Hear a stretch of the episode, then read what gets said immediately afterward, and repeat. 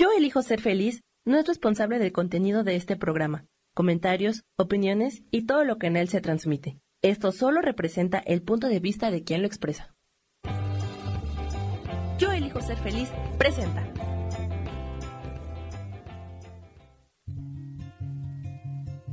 Volver a brillar, volver a sentir vitalidad. Bienvenido al programa.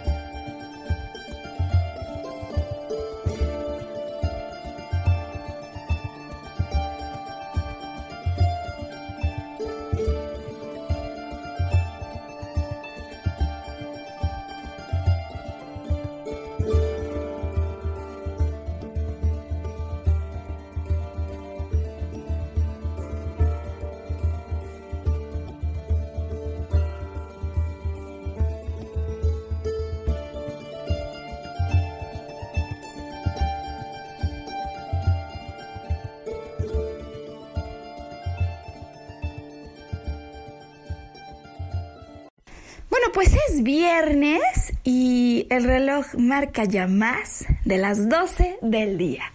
Eso es inmediatamente la señal, el banderazo decimos, para que podamos lanzar al aire, poner a tu consideración una nueva producción de esto lo que nosotros llamamos volver a brillar. Mi nombre es Maru Méndez, yo soy maestra en psicología transpersonal y desde la Ciudad de México, acompañada por Samuel Peña en los controles, Sam, feliz viernes. Los dos nos encontramos listos y felices de que tengamos esta oportunidad después de siete días nuevamente para hablar, Sam, de esas cosas que ocurren en la vida de un ser humano y para reflexionar con una perspectiva distinta aquella que tenemos cuando estamos atravesando algunos eventos, pues acerca de lo que significan estas situaciones de vida humana eh, y cómo en lugar de restarnos vitalidad podemos aprovechar todo eso que nos ocurre para reconsiderar, para manejar las cosas de otra forma, eh, para aumentar la pasión con la que nos estamos desenvolviendo, eh, desde luego Sam, para reconectar con el sentido de poder personal y pues incluso para volver a atrevernos a levantarnos, que la vida va a exigir muchas veces, Sam, que ante la caída nos tengamos que levantar, ya nosotros decidimos qué tan rápido o no queremos hacerlo y pues por supuesto como siempre decimos, atrevernos a soñar de nuevo y hacer todo lo necesario para que nuestros anhelos se hagan realidad. Bueno, pues 24 de enero, Sam, 2020. Días un poco fríos estos, ¿no? Eh, por lo pronto por acá, por el hemisferio norte. Eh, y entonces aprovechamos este momento para dar bienvenida y agradecer a las personas que desde diferentes puntos de pues nuestro país, de México querido, de otros lugares en el continente americano, eh, Estados Unidos, por ejemplo, desde donde nos escribe en Arkansas Laura, a quien damos la bienvenida, eh, o en América Latina, ¿no? Porque hay personas que nos escuchan y lo sabemos, Sam, que nuestra voz llega hasta territorios en Colombia, en Argentina, en Perú, eh, por supuesto, todo tipo de zonas ya dentro del territorio nacional, las playas, desde donde nos escucha Isa, en Vallarta, saludos para ella. Eh, o las zonas más urbanas, ¿no? Eh, Sarita anda por Toluca. Jessica, según yo sabe, ella está así, aquí en Ciudad de México. Eh, así como muchas otras personas que, pues no es que interactúen con nosotros en el chat, pero sí que sabemos que nos escuchan y si no en vivo, digamos, en la transmisión del mediodía, nuestra primera, eh, en repetición al tiempo que ellos quieren, pues porque además ahora ya podemos gozar, Sam, de la transmisión a través de Spotify, estamos encantados. Eh, o bueno, pues el mismo Facebook donde subimos el podcast, ¿no? Y cada quien lo va escuchando a su propio ritmo. Eh, así que encantado si hay varias personas en Ciudad de México que, que, estoy segura que prefieren a veces que no digamos nombres, pero para quienes va un gran, gran saludo. Bueno, pues el año ya corriendo más de tres semanas, más de tres semanas, y fíjate que hace tiempo ya que no hablamos de películas eh, que se estén proyectando en el cine. Y, hace unos días, Sam, fue que tuve la oportunidad de hablar de, de, una cinta de la que me gustaría hoy hablar de manera breve. Por supuesto, como siempre decimos, sin contar el final, Sam, sin contar el final, porque puede haber personas a las que les interese, tengan ganas de ir a ver después de escuchar esta reseña, pero sobre todo una película que nos ayude a situarnos en el tema del que hoy vamos a estar hablando. Bueno, eh, ¿En qué consiste la película? ¿Cuál es la película? El título de esta cinta, Sam, se llama El caso de Richard Jewell. El caso de Richard Jewell todavía en, varios cines eh, se exhibe y es un director afamado en cine, Clint Eastwood que pues para muchos ya es una cierta garantía, ¿no? De lo que va a haber en la película. ¿De qué se trata? El caso de Richard Jewell, que la verdad es que como tal el título no transmite inmediatamente eh, mucho para quienes no sabemos quién fue Richard Jewell. Bueno, si un caso, ya sabemos que cuando hay un caso va a haber algo allí, no solo que analizar al estilo detective, sino posiblemente hasta dilemas, ¿no? En el proceso, el caso, algo que se va a poner a nuestra consideración. Eh, bueno, la película se va a situar, Sam, en 1996 eh, cuando se celebraban los Juegos Olímpicos en Atlanta, en Estados Unidos. Eh, resulta que eh, durante los Juegos Olímpicos se, dan algunos eventos pues de connotación terrorista y mm, explota una bomba, explota una bomba eh, en un lugar llamado el Centennial Park. Así que la historia, desde luego real, basada en, hechos reales, nos lleva un poquito antes de esto eh, para acompañar la vida de Richard Jewell que al tiempo del estallido eh, se desempeña como un guardia de seguridad. Él está a cargo de la seguridad en Centennial Park. También nos lo presentan como alguien que siempre había amado, Sam, este tema de ser defensor, déjame así decirlo, de la justicia. Ser defensor de la justicia. Eh, se habría desempeñado en funciones como policía y por su estilo, su manera de conducirse, eh, pues sale, sale de la policía, no les gusta, que es alguien como, déjame decirlo así, totalmente volcado en su función, que quizás en algunos momentos trasgrede ciertos límites que algunos no harían. Y si está, por ejemplo, como el encargado de resguardar una universidad y ve algo sospechoso eh, en su rol, ¿no? En la película nos lo presentan como aquel que no tiene ningún reparo en ir a tocar directamente la puerta de los estudiantes en su residencia cuando sospecha que algo no anda bien allí.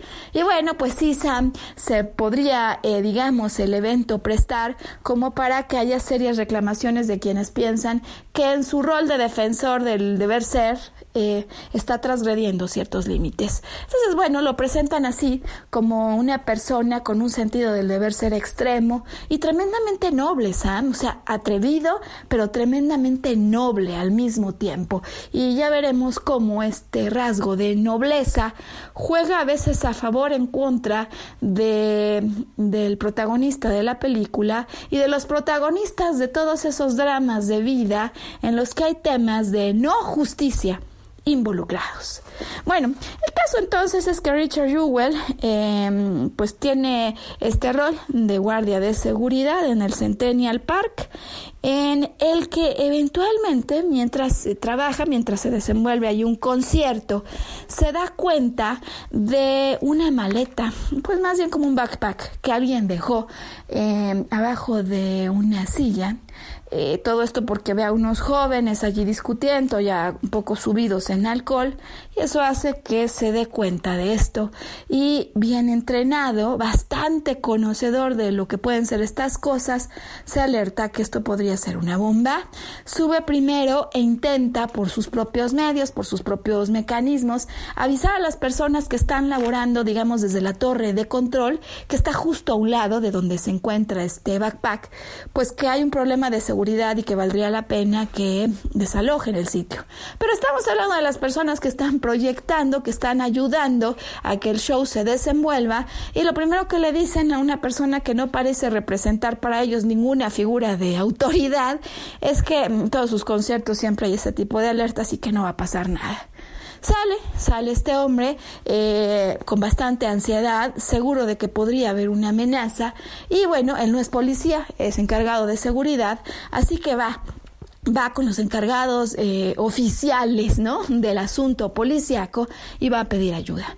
Eh, sin duda, eh, un hecho que permite que se movilice ¿no? un aparato que sí representa una figura de autoridad para muchos otros y por supuesto que se den cuenta que en efecto allí hay un extraño dispositivo eh, el hallazgo coincide más o menos en el tiempo con una llamada anónima en la que se indica hay una bomba en Centennial Park y tienen 30 minutos. Coincide con lo cual una tremenda movilización eh, y bueno, entre que se dan cuenta, entre que se dan cuenta que sí que es cierto lo que está diciendo este encargado de seguridad y empiezan a movilizar a las personas por lo pronto para que se vayan alejando de la zona de mayor riesgo. Sí hay un tiempo que por supuesto cuenta y muchísimo a favor. Y, y bueno, pues aquí la situación que claro que la bomba estalla, Sam, sí estalla, eh, con implicaciones eh, mucho menores que las que hubiera habido, por supuesto, si esto no se hubiera detectado a tiempo. Eh, y bueno, sí que salva vidas, por supuesto. Así que en la película no es que aquí acabe, aquí apenas empieza la trama, Sam, porque el rol que tiene Richard Jewell, decía yo, en evitar eh, pues pérdidas eh, humanas, sí es tremendamente reconocido en el arranque de la trama. Es decir, a unos días él se ha vuelto un héroe nacional, pues un civil, la verdad, Sam sí, que estaba encargado de seguridad, eh, pero bueno, pues un civil finalmente que es que en su rol, en su trabajo, sí toma una fuerza especial cuando no le quieren hacer caso, eh, sube no la primera, incluso la segunda vez a la torre a exigir que salgan porque se ha confirmado la existencia del dispositivo y bueno, entrevistado por los medios y digo que es una historia real, Sam, es una historia tremendamente real. ¿Qué pasa? Que complica la trama en su vida real y en la película. Eh, pues pasa que después de ser el gran héroe, a unos cuantos días, ¿no? De, recibir toda la difusión de los medios, toda su atención, eh, el joven entrevistado en la tele, mamá se da cuenta, en fin, ya sabes cómo es esto, Sam. Eh, ocurre que a unos días de haber sido el héroe y salvavidas nacional, se convierte el principal sospechoso del atentado. ¿Eh? ¿Cómo puede ser? El que era el gran salvador del mundo, por lo pronto en el Parque Centennial, dos o tres días después es el gran sospechoso. ¿Por qué se convierte en el gran sospechoso?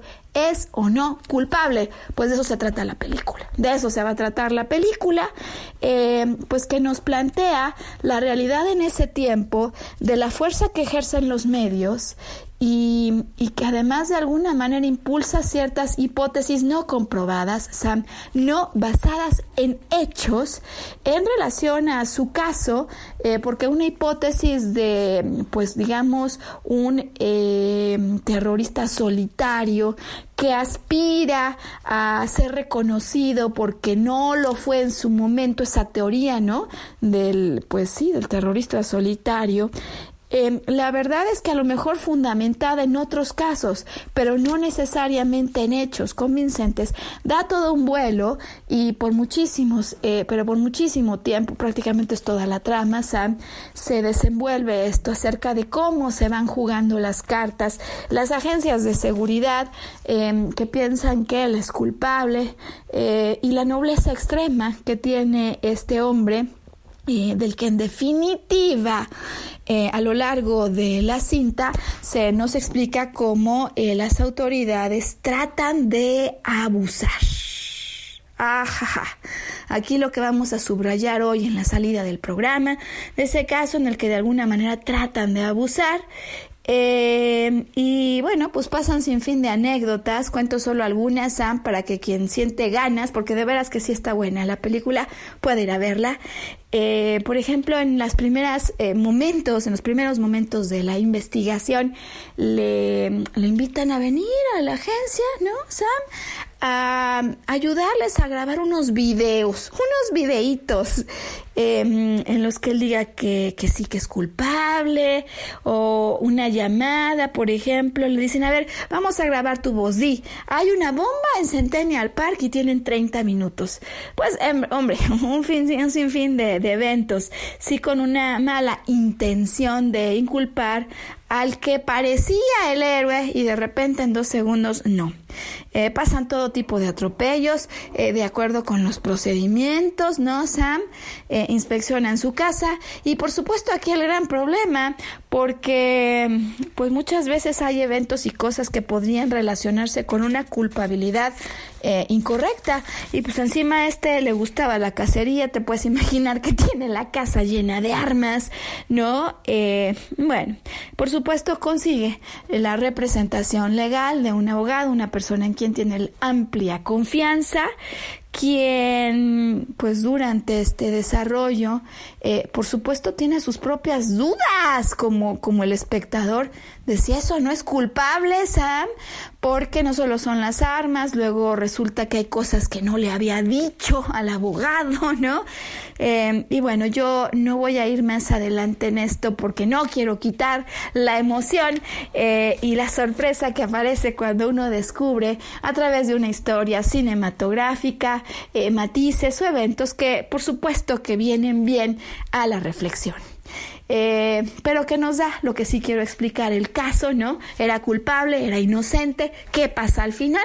Vamos a dejar esas preguntas hoy abiertas, pero tomemos el caso de esta película, la historia, el caso de Richard Jewell, como el disparador para el tema con el que hoy queremos eh, pues compartir un tiempo y un espacio de reflexión.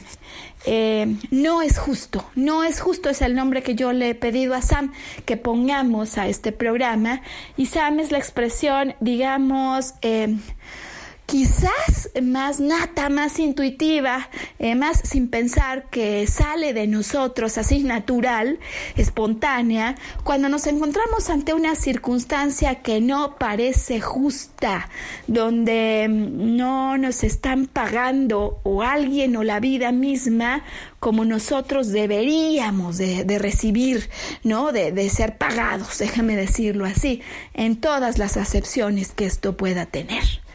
¿Cuál es ah, ese caso más reciente que hay en tu propia experiencia, que hay en tu vida, tuya y la de todas las personas que hoy nos escuchan, con matices de no justicia, en los que pudiste haber inmediatamente exclamado, esto no es justo, esto no es justo, porque hoy estaremos hablando de esos momentos, circunstancias de vida, etapas, en la que pareciera, Sam, como si la vida a través de lo que pasa, nos estuviera haciendo una atentísima invitación a levantarnos con un poco más de fuerza eh, en relación a cómo nos hemos desenvuelto y valorar de otra manera esto a lo que todos llamamos la justicia universal. Sí, sí son casos en que las circunstancias van a llamar a una propia defensa. ¿Cuál es tu experiencia? ¿Es caso propio el de un amigo, el de una amiga? Pasó hace mucho tiempo, acaba de pasar. Eh, ¿Cómo están los casos de justicia, eh, digamos hoy de no justicia, en tu vida personal? Y desde la perspectiva psicológica, ¿qué nos quiere decir lo que está pasando? Em, hoy vamos a hablar de eso. Así que hagamos pausa, Sam, y al volver continuamos con lo que es justicia, cómo se define, algunos casos reales eh, y terminaremos, por supuesto, hoy con una reflexión.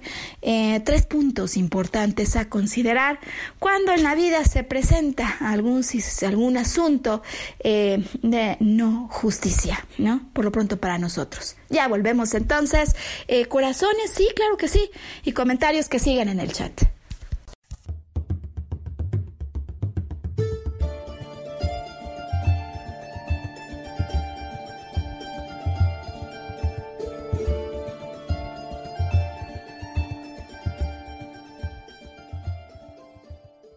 Recordar nuestra capacidad de soñar. Mantente conectado que ahora volvemos.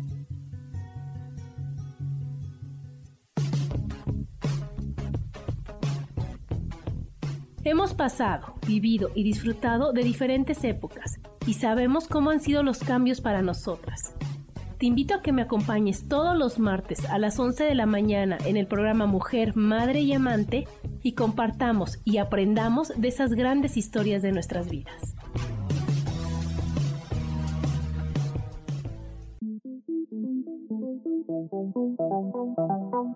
Después de la una de la tarde, ¿ya no tenías nada que escuchar? Porque tú lo pediste, la mejor programación, música, meditaciones, audiolibros y mucho más a través de MixLR en nuestro canal de Yo elijo ser feliz. Así que ya sabes, nos escuchamos todos los días las 24 horas. Por eso hoy yo elijo ser feliz.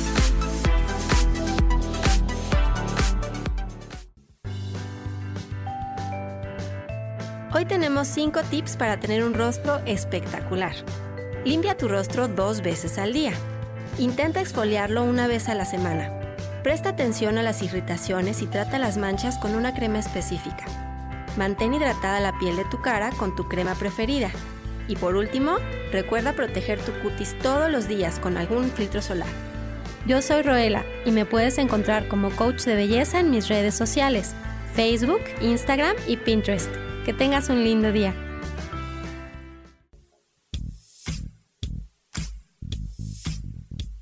Espiritualidad es un estilo de vida que puedes vivir en tu día a día. Te invito a que me escuches los jueves a las 11 de la mañana, donde te daré consejos para vivir de forma espiritual y para que juntos practiquemos a Dios.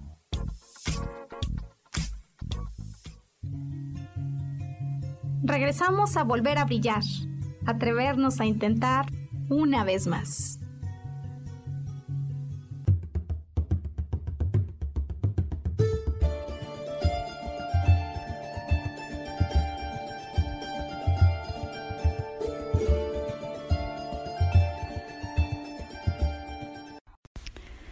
Bueno, pues viernes y 24 de enero, em, hoy que estamos poniendo a tu consideración este tema, el famoso tema de la justicia.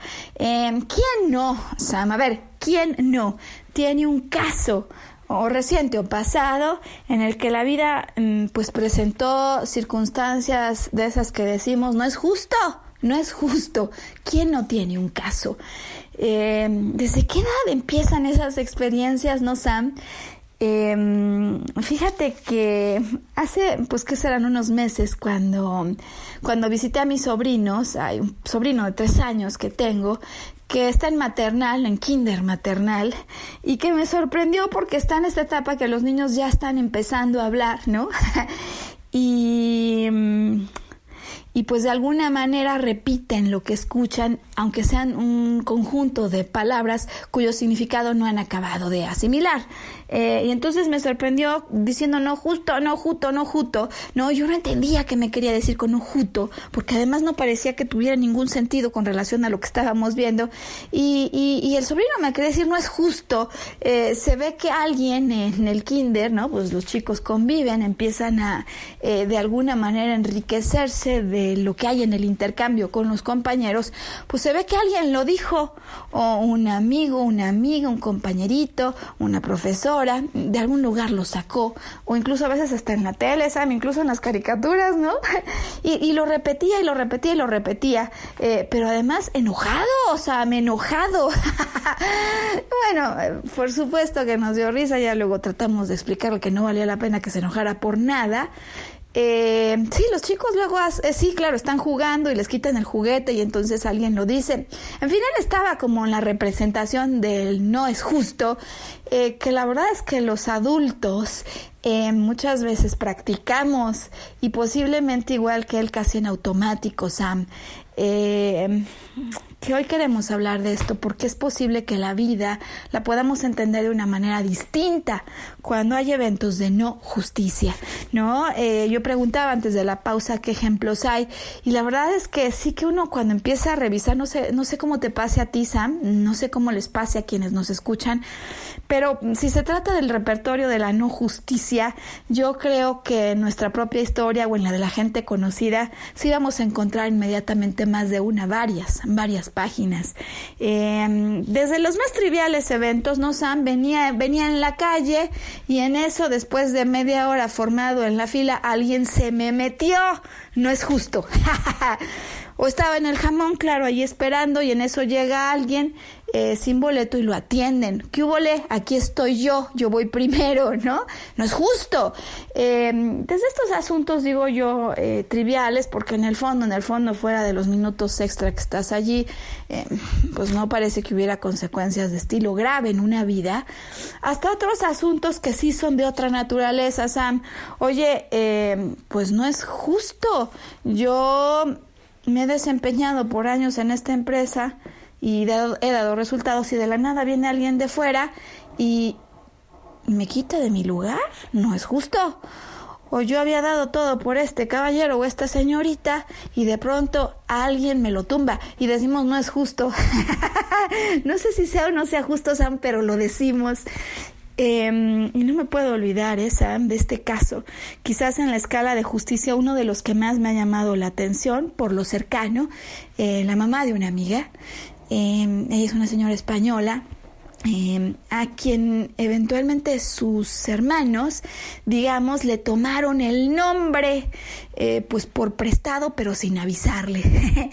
sí, saben, en el caso de una herencia, que híjole, alrededor de los temas de las herencias, cuántas cosas pasan, ¿no?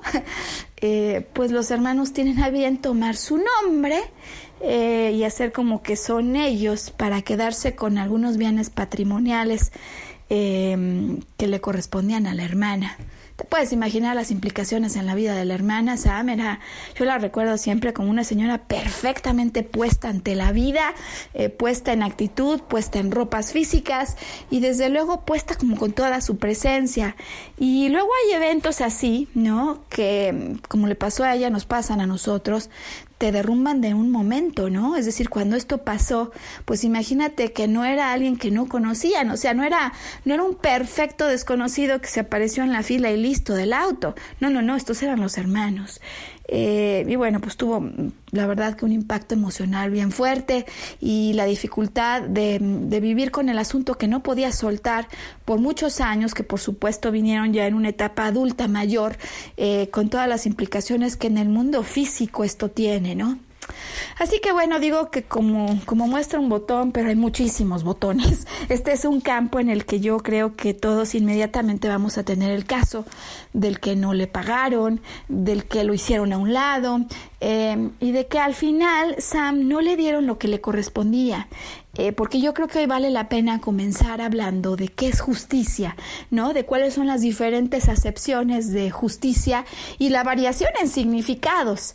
Eh, de eso que experimentamos a veces, ¿no? Bueno, a ver, justicia. Justicia, eh, tú te acordarás, Sam, cómo en el mundo romano eh, la justicia y el derecho, que a veces pareciera que son bastante hermanos, ¿no? Sinónimos, no idénticos, y ahorita hablaremos de eso, pero que parece que van, pues sí, van pegados, ¿no?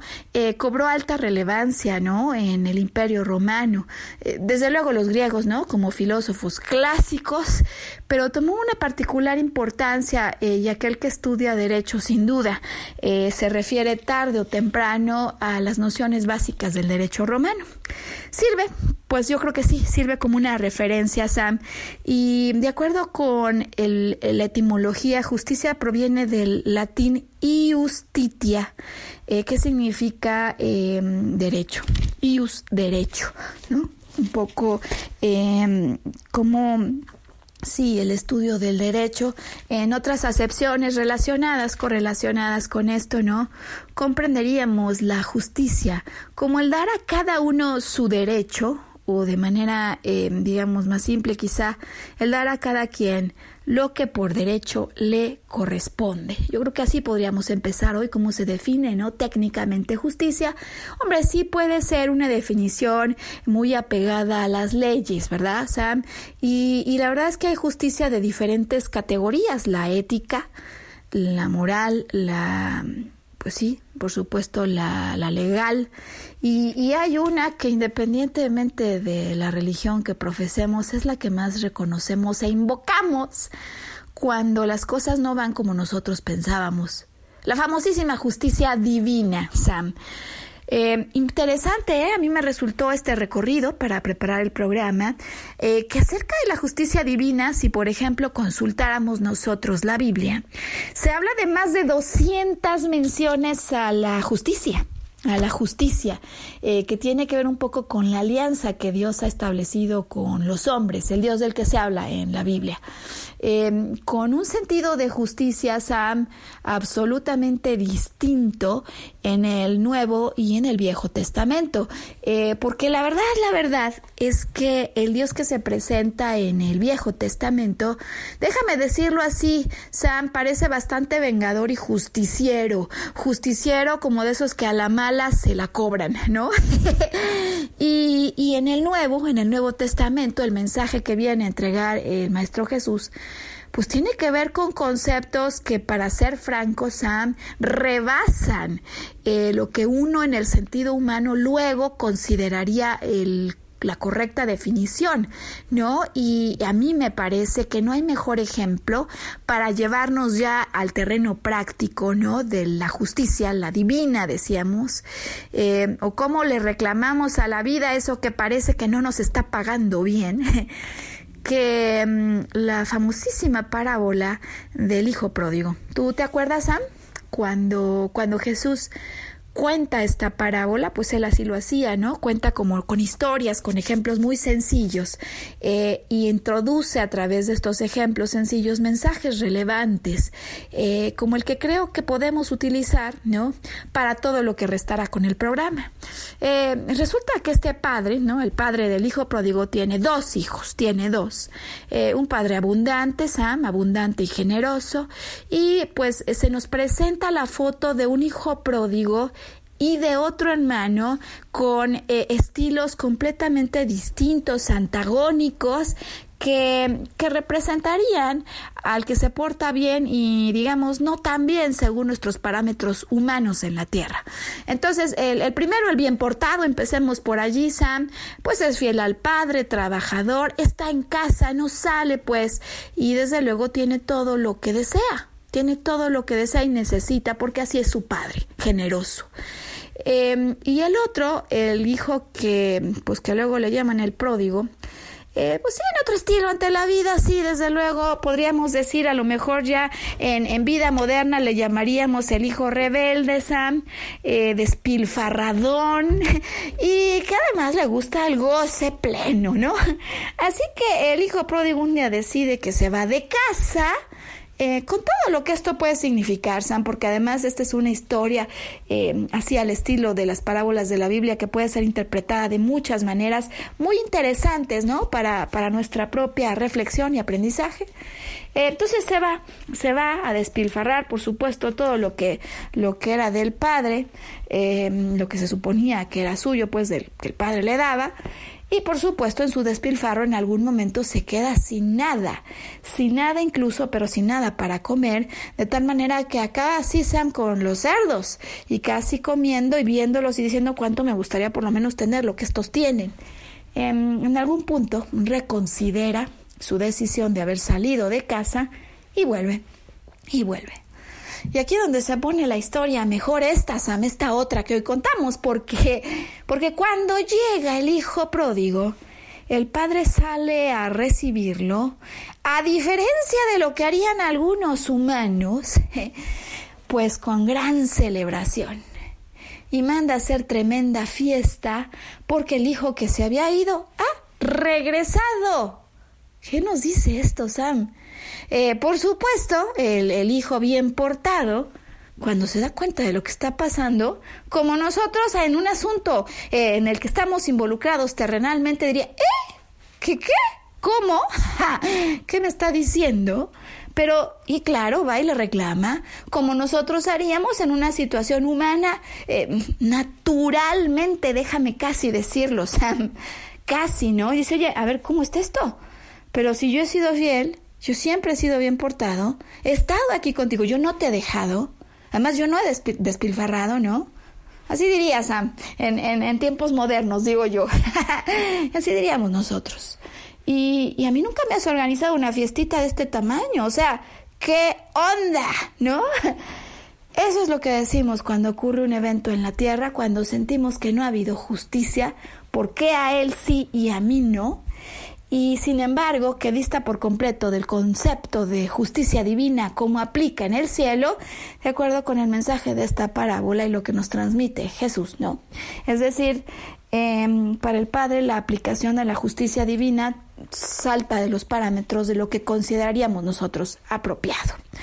Híjole, Sam, pues, eh, pues creo que el tema entonces sí se amplía, ¿no? Hombre, eh, yo vivo cosas y por supuesto si se lo cuento al mundo entero, la historia que viví, lo que haya sido, va a parecer absolutamente injusta, arrebatadoramente injusta. Y de eso tenemos todos ejemplos.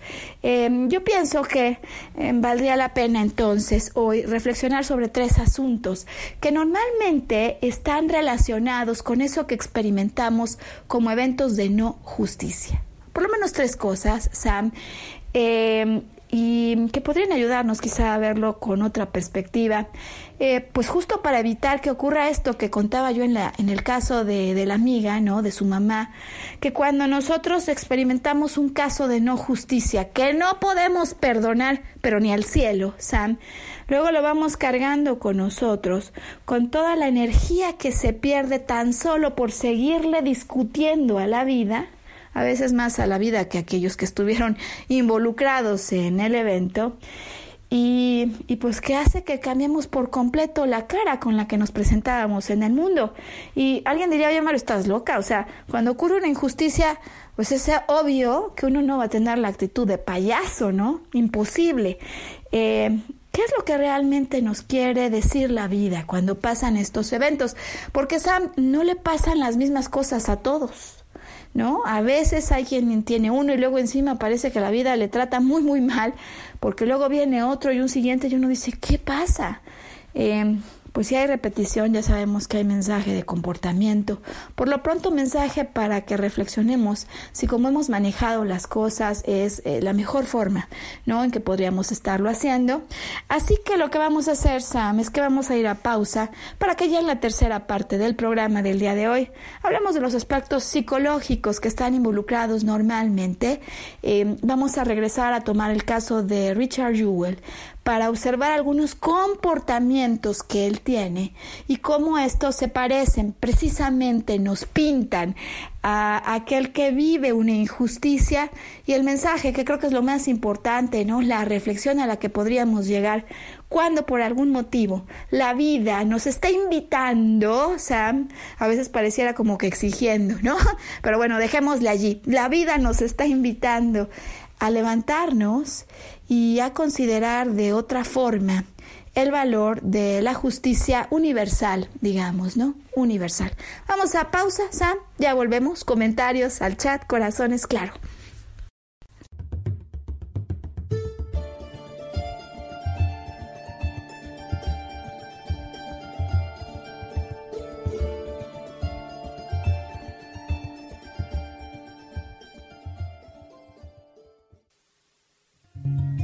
Recordar nuestra capacidad de soñar. Mantente conectado que ahora volvemos.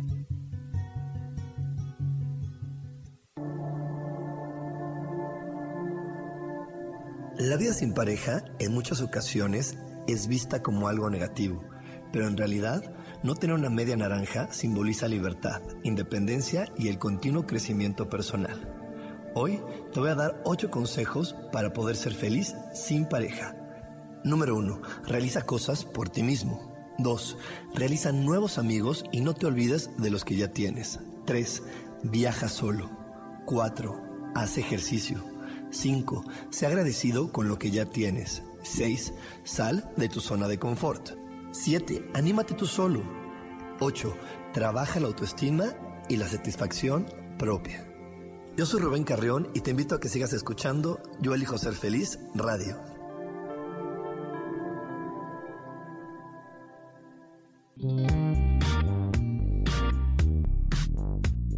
La vida siempre nos regala esas herramientas que necesitamos para poder encontrar las respuestas en nuestra vida. El tarot es una de esas respuestas. Aunque originalmente se usaba solo como oráculo, ahora ya está definitivo que también se usa como una abertura al autoconocimiento. Y es que es donde encontramos a Dios dentro de nosotros mismos y nos da entonces la capacidad de verlo afuera y dentro de nosotros. El tarot nos enseña muchas cosas de la vida, sobre todo es un espejo que nos ayuda a vernos representados en el mundo material. Por estas razones te invito a que me escuches en mi programa Las Vías del Tarot, todos los viernes a las 10 de la mañana. Soy Gracie, el tarot tiene un mensaje siempre para ti y siempre recuerda, conocerte a ti mismo es crecer.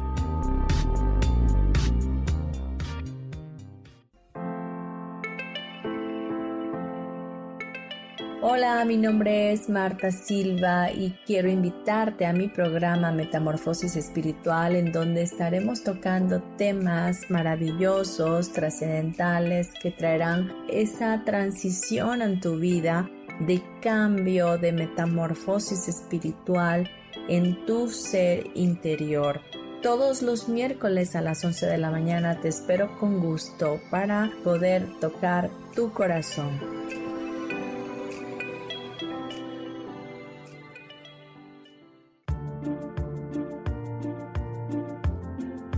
¿Sabías que las cejas nos hablan de cuánta energía tenemos, cómo llevamos a cabo los proyectos, cómo son nuestras ideas y cómo establecemos los límites con los demás?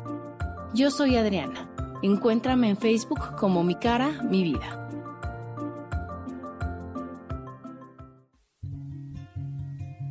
Regresamos a volver a brillar, atrevernos a intentar una vez más.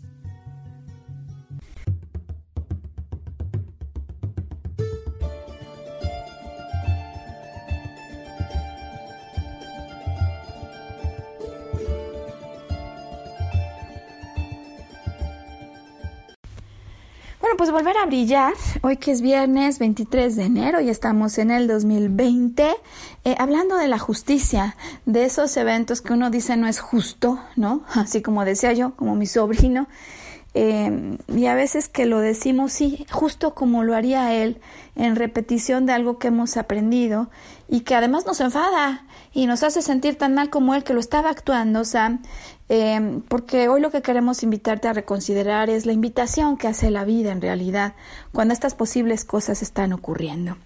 Eh, a mí me parece que además, Sam, hoy sí quisiera eh, referirme a un simbolismo tradicional con el que se, digamos, dibuja, ¿no? La imagen de la justicia universal. Tú la has visto, ¿no, Sam?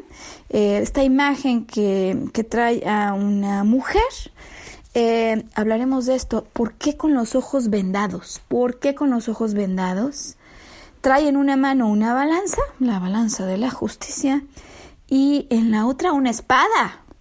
¿Por qué? ¿Por qué a quien defiende la justicia no solo se le pone la balanza, sino la espada? Y es como un símbolo universal eh, que creo que nos puede ser muy útil hoy, ¿no? Eh, entonces, a ver, quienes son expertos en simbología, ¿no? Lo que nos dicen es que, por un lado, el significado de esta, pues, esta iconografía, Sam, es que la justicia cuando tiene los ojos vendados es porque mira a los hechos, que no a los hombres. Mira lo que ocurrió y no a los hombres. Y sabes qué, Sam, esto me parece que ya de salida, híjole, sí es algo para incorporar a la reflexión.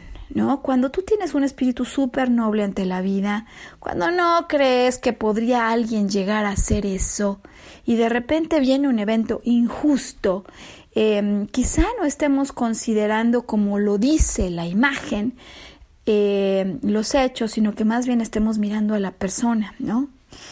Em, mirar a los hechos, a veces hay quien dice, mira más que a las palabras, a las acciones. Em, y esto es importante porque nos permite tener contextos, Sam. Em, yo me acuerdo cómo sufrí alguna vez, ¿no? Laboralmente en un entorno en el que la verdad que había como mucha toxicidad y para mí era injusto lo que había pasado en mi relación con alguien a quien yo pensaba que había ayudado, de verdad que lo había hecho de corazón. Y de repente en un evento inesperado, para mí inexplicado, eh, esta persona a quien yo había ayudado pues se vino como en mi contra, ¿no? Descalificándome, encima no solo con superiores, sino con el jefe, jefe, gran jefe, eh, pues con todo lo que eso puede implicar. Eh, y yo no acababa de entender por qué, por qué lo había hecho, eh, porque la verdad es que yo seguía viendo con los ojos eh, no cerrados, como, como esta imagen de la justicia, yo seguía viendo a la persona que yo había visto en un inicio. empezó a ocurrir que algunos compañeros de trabajo luego venían a pedirme consejo en ese tiempo y alguno vino a mostrarme incluso correos para preguntarme ¿Cómo recomendaría yo manejar una cierta circunstancia con esta misma persona? Y, y, el poderla ver en acción, no conmigo, por lo que puede a veces uno pensar, fui tonto, fui dejado, fui dejada, sino ver cómo se desenvolvía en general con el mundo, eh, creo que me empezó a dar justo esto que nos quiere transmitir la imagen de la justicia divina, el mirar a los hechos, no a los hombres, ¿no? En este sentido, quienes hablan de la simbología involucrada con, con esta noción de la justicia dicen que en realidad el, el, no mirar a los ojos, el cerrar los ojos, la mujer con los ojos vendados, habla de la importancia de considerar a todos iguales, de considerar a todos iguales, sin preferencias o distingos, ¿no? Eh, que también nos ocurre cuando nosotros somos, digamos, administradores de justicia, viene un hijo y se queja del otro porque se acaban de pelear y a veces uno pues dice, oye, pues tú tienes la culpa, no la tienes tú. Eh, y está viendo a los hijos, pero a lo mejor no vio los hechos. Entonces, eh, porque nos toca eso, ¿no, Sam? El rol doble, es decir, ser el que administra la justicia en algún punto o ser el que es eh, de alguna manera sujeto de actos de justicia o no justicia. En el símbolo también decía yo que hay una balanza, la balanza de la justicia, donde están todas las pruebas y argumentos, ¿no? Y también me parece súper importante hoy en el símbolo comprender cómo a veces pues tenemos hipótesis que exactamente igual que en el caso de Richard Ewell, alguien en la prensa le da difusión a la noticia de que quizás sea el culpable y le, y le vuelven el culpable Sam sin tener eso que nos dicen los ojos vendados, hechos. Eh, solo hipótesis porque sabes que Sam, eh, claro, lo ve uno afuera y dice, claro, ahí está, me recuerda a mi caso. Pero pues cuántas veces nosotros mismos también lo hemos hecho, ¿no? Es decir, nos vamos encima y de boca con alguien, ¿no? Oye, ¿dónde dejó mi esposo la bolsa que aquí puse? No la encuentro. ¿Dónde me la dejó? Lo mato.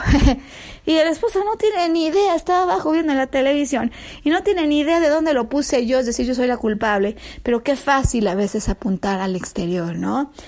Eh, entonces, bueno, en la imagen, eh, la importancia de balancear pruebas, argumentos e hipótesis y no descalibrar y no desbalancear la balanza con algo que ni siquiera tiene un sustento real. Y mm, a mí me parece también bien importante, Sam, la imagen de la espada, ¿no? Eh, porque sí que habla de una cierta mano dura, ¿no? ¿Debería de haber mano dura para con los culpables, Sam? ¿Sí o no? ¿Sí o no? ¿Qué pregunta? Porque yo creo que esto es lo que a muchas personas que experimentan casos de no justicia em, les atormenta y algo de lo que va a estar en juego con quienes viven la experiencia de la no justicia, ¿no? Por lo pronto en muchos de los casos que yo he visto, y sí que decía que en los aspectos de comportamiento, en esos rasgos que se perfilan en el caso de esta película de Richard Jewell, sí nos pueden ayudar a encontrar eh, similitudes, como con esas que muchas veces encuentran quienes con más frecuencia viven asuntos de no justicia.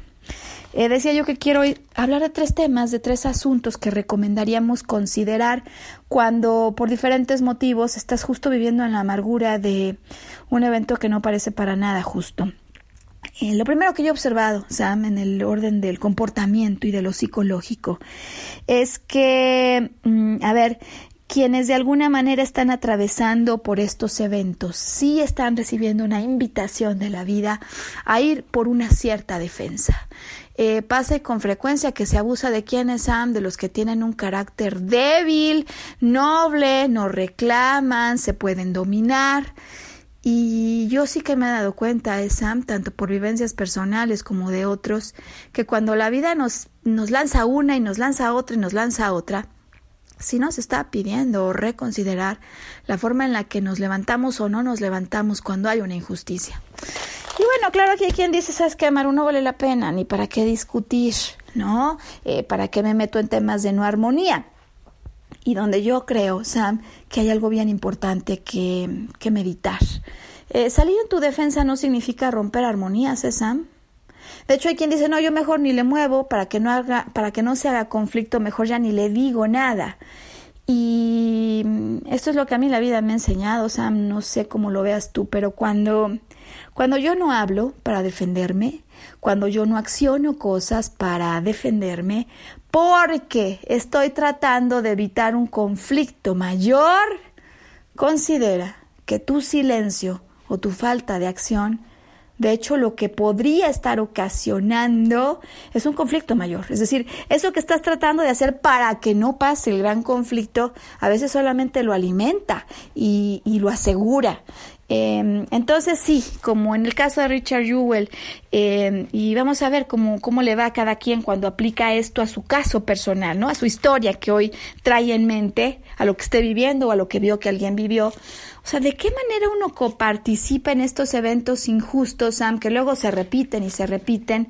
porque uno no ha utilizado la sabia imagen de la mujer de ojos vendados con una balanza y con una espada. Es decir, ¿qué nos diría esta imagen? Pues arquetípica un poco, ¿no? Es decir, que está allí plasmada y que puede ser útil como una herramienta de referencia cuando estamos viviendo eh, algún asunto injusto. Eh, tres preguntas, Sam, entonces. Eh, ¿Cuáles son los hechos? ¿Cuáles son los hechos? No lo que yo digo que me hizo porque alguien me dijo, ¿Cuáles son los hechos? ¿Por qué no cada que hay un evento que parece injusto, por qué no acudimos con los involucrados y decimos, a ver, ¿por qué no hablamos juntos de los hechos? ¿Qué es lo que aquí pasó? Cada quien luego tiene su propia lista, ¿verdad, Sam? Pero muchas veces no empezamos por los hechos, es decir, no hacemos lo que nos dice esta mujer icónica con sus ojos vendados. ¿Cuáles son los hechos?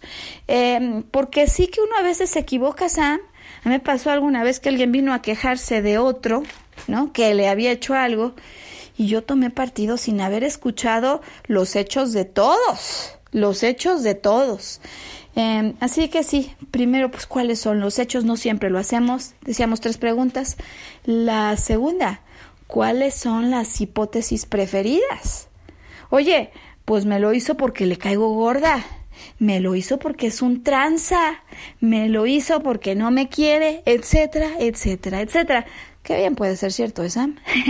Pero mantengamos la de salida en una hipótesis porque a veces no validamos las hipótesis, a veces suponemos, no preguntamos y en consecuencia un acto injusto de otro, nosotros seguimos, mordemos el anzuelo y empezamos el ciclo sin fin de lo no injusto. Alguien hizo algo no justo y nosotros seguimos en esa cadena. Eh, así que bueno, la imagen hoy nos recuerda, nos invita a considerar hechos e hipótesis porque si para una hipótesis yo todavía no tengo hechos, no debería de inclinar a favor de nadie la balanza. ¿Cuáles son los verdaderos hechos? Y, bueno, por último hablábamos de una espada, Sam. Darle a cada quien lo que le corresponde. Eh, tener un poco una mano firme. Eh, ¿En qué debería uno tenerla, no, Sam? Eh, pues en lo que por derecho corresponde. Y aquí yo creo el principal asunto, ¿no? Y el problema que hay cuando uno vive algo que parece no justo. Yo tengo una definición de lo que me corresponde distinta a la que otros, eh, o distinta y, mucho, ¿no? A lo que a lo mejor el Padre del Cielo diría. Yo digo, oye, yo estaba aquí sentada, llevaba horas esperando, alguien pasa y, y lo atienden. ¿Qué onda? ¿Qué onda? Eh, yo estaba aquí en este lugar, tenía una relación con este señor y de repente de la nada alguien vino y me lo tumbó. No es justo. Em, yo había estado en este lugar aspirando un puesto y a mí no me promovieron. Eh, esto no es justo. Poder hacer esta reconsideración, Sam, poder hacer esta reconsideración de cómo los eventos que se perciben no justos en una existencia por más reales que parezcan, Sam, y, por más consenso que pueda haber alrededor de la no justicia, sí son como en la trama de una vida, pequeños capítulos que después van a tener un sentido distinto, un sentido completamente distinto, porque decía yo que no le pasa a todo el mundo lo mismo, ¿no? Hay con quienes algunos se pasan, claro, abusan, Sam, eh, a veces es por ellos, a veces lo harían con cualquiera, pero, pero yo sí que me he dado cuenta que ante cada evento de no justicia, em, cuando no me quedo en el no es justo, sino verifico yo de qué manera contribuí a que esto pasara, siempre encuentro esa, en mi caso yo siempre he encontrado, eh, asuntos que sí son míos y que dejé pasar cosas que pude haber hecho o dicho distinto y que no hice así. Pero sobre todo y más allá de atormentarse con un pasado, que si yo comprendo, oye, cuando alguien dice algo que no es, yo me estoy quedando callada. Y no, no se trata de salir a dar guamazos. No se trata de eso, pero quizás sí hay otras maneras a través de las cuales yo puedo expresar mi verdad. Ya, si ante ella alguien decide una cosa o no, pues justo o no, a lo mejor yo no soy dueño de algunas decisiones, ¿no? Pero el que me vaya atreviendo a sacar la espada, a poner la balanza y a cerrar los ojos para ver hechos y no supuestos, eh, sí se vuelve, quiero decir esta imagen que creo que es tan eh, repetida, pero hoy podría tomar un significado distinto en tu vida, sí se puede volver un parámetro bien útil cuando en situaciones difíciles eh, parece que hay algo que no está ocurriendo de manera justa en tu vida. En resumen, entonces, estos tres puntos. Primero, em, cuando un evento se presenta repetidamente como no justo y ya la alerta te perturba, hay algo para ti en ese evento. Con seguridad, hay algo que has dejado pasar, hay algo que no has permitido expresar, hay algo que no has hecho, es decir, has renunciado muchas veces antes de que eso pase, a tu propio derecho. Cuando hay algo que no es justo, nosotros deberíamos de poder observar cuál fue nuestra coparticipación, Dos, sin duda, esta imagen, la mujer con los ojos cerrados, los hechos, los supuestos y el poder hacer una defensa, ¿no? Eh, es una imagen que te va a servir la próxima vez que encuentres un evento no justo y la próxima vez que los niños vengan y te digan que alguien les pegó, pues a la invitación de recorrer los hechos, porque sabes que Sam, así es como uno también les enseña a ellos a volverse los administradores de justicia que en algún momento serán, ¿no? Eh, no a ejercer castigos, a ejercer el diálogo que nos lleva a entender lo que pasó para que al repasarlo observemos lo que cada uno de los involucrados hizo y cómo lo podría manejar de una manera distinta en un futuro determinado. Eh, y bueno, tres, saber, Sam, que la vida es imperfecta, o, o bellamente imperfecta, o perfectamente imperfecta. Saber que esto puede pasar, ¿eh? Saber que esto puede pasar, em, a veces más de lo que uno quisiera, em, pero que si esto ocurre, es un evento simbólico, Sam, que nos lleva incluso a retar nuestra propia noción de lo que es o no justo y cuál es la perspectiva que tiene el otro. ¿Cuál es la perspectiva que tiene el otro?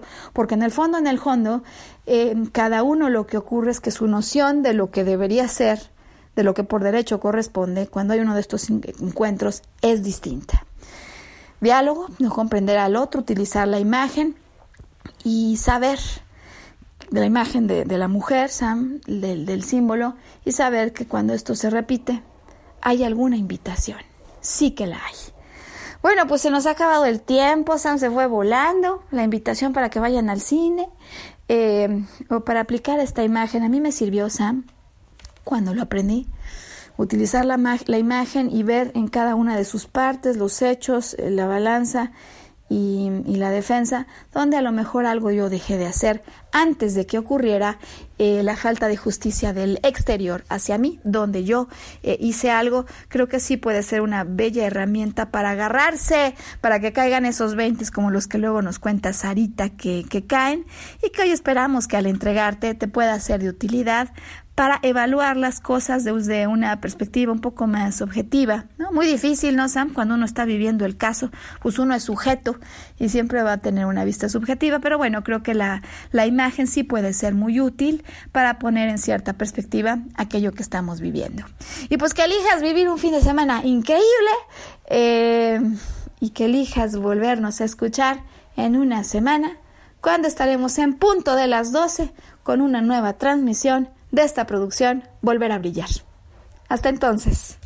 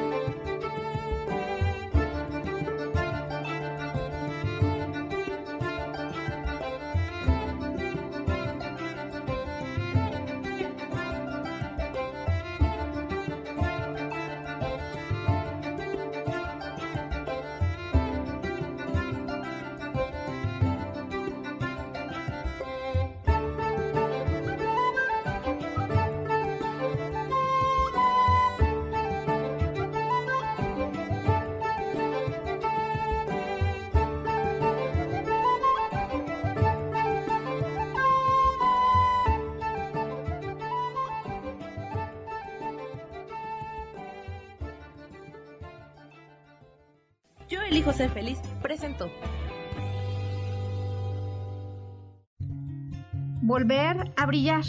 Recuperar la sensación de tu poder personal. Nos vemos en la siguiente transmisión de este programa. Esta fue una producción de Yo elijo ser feliz. Derechos reservados.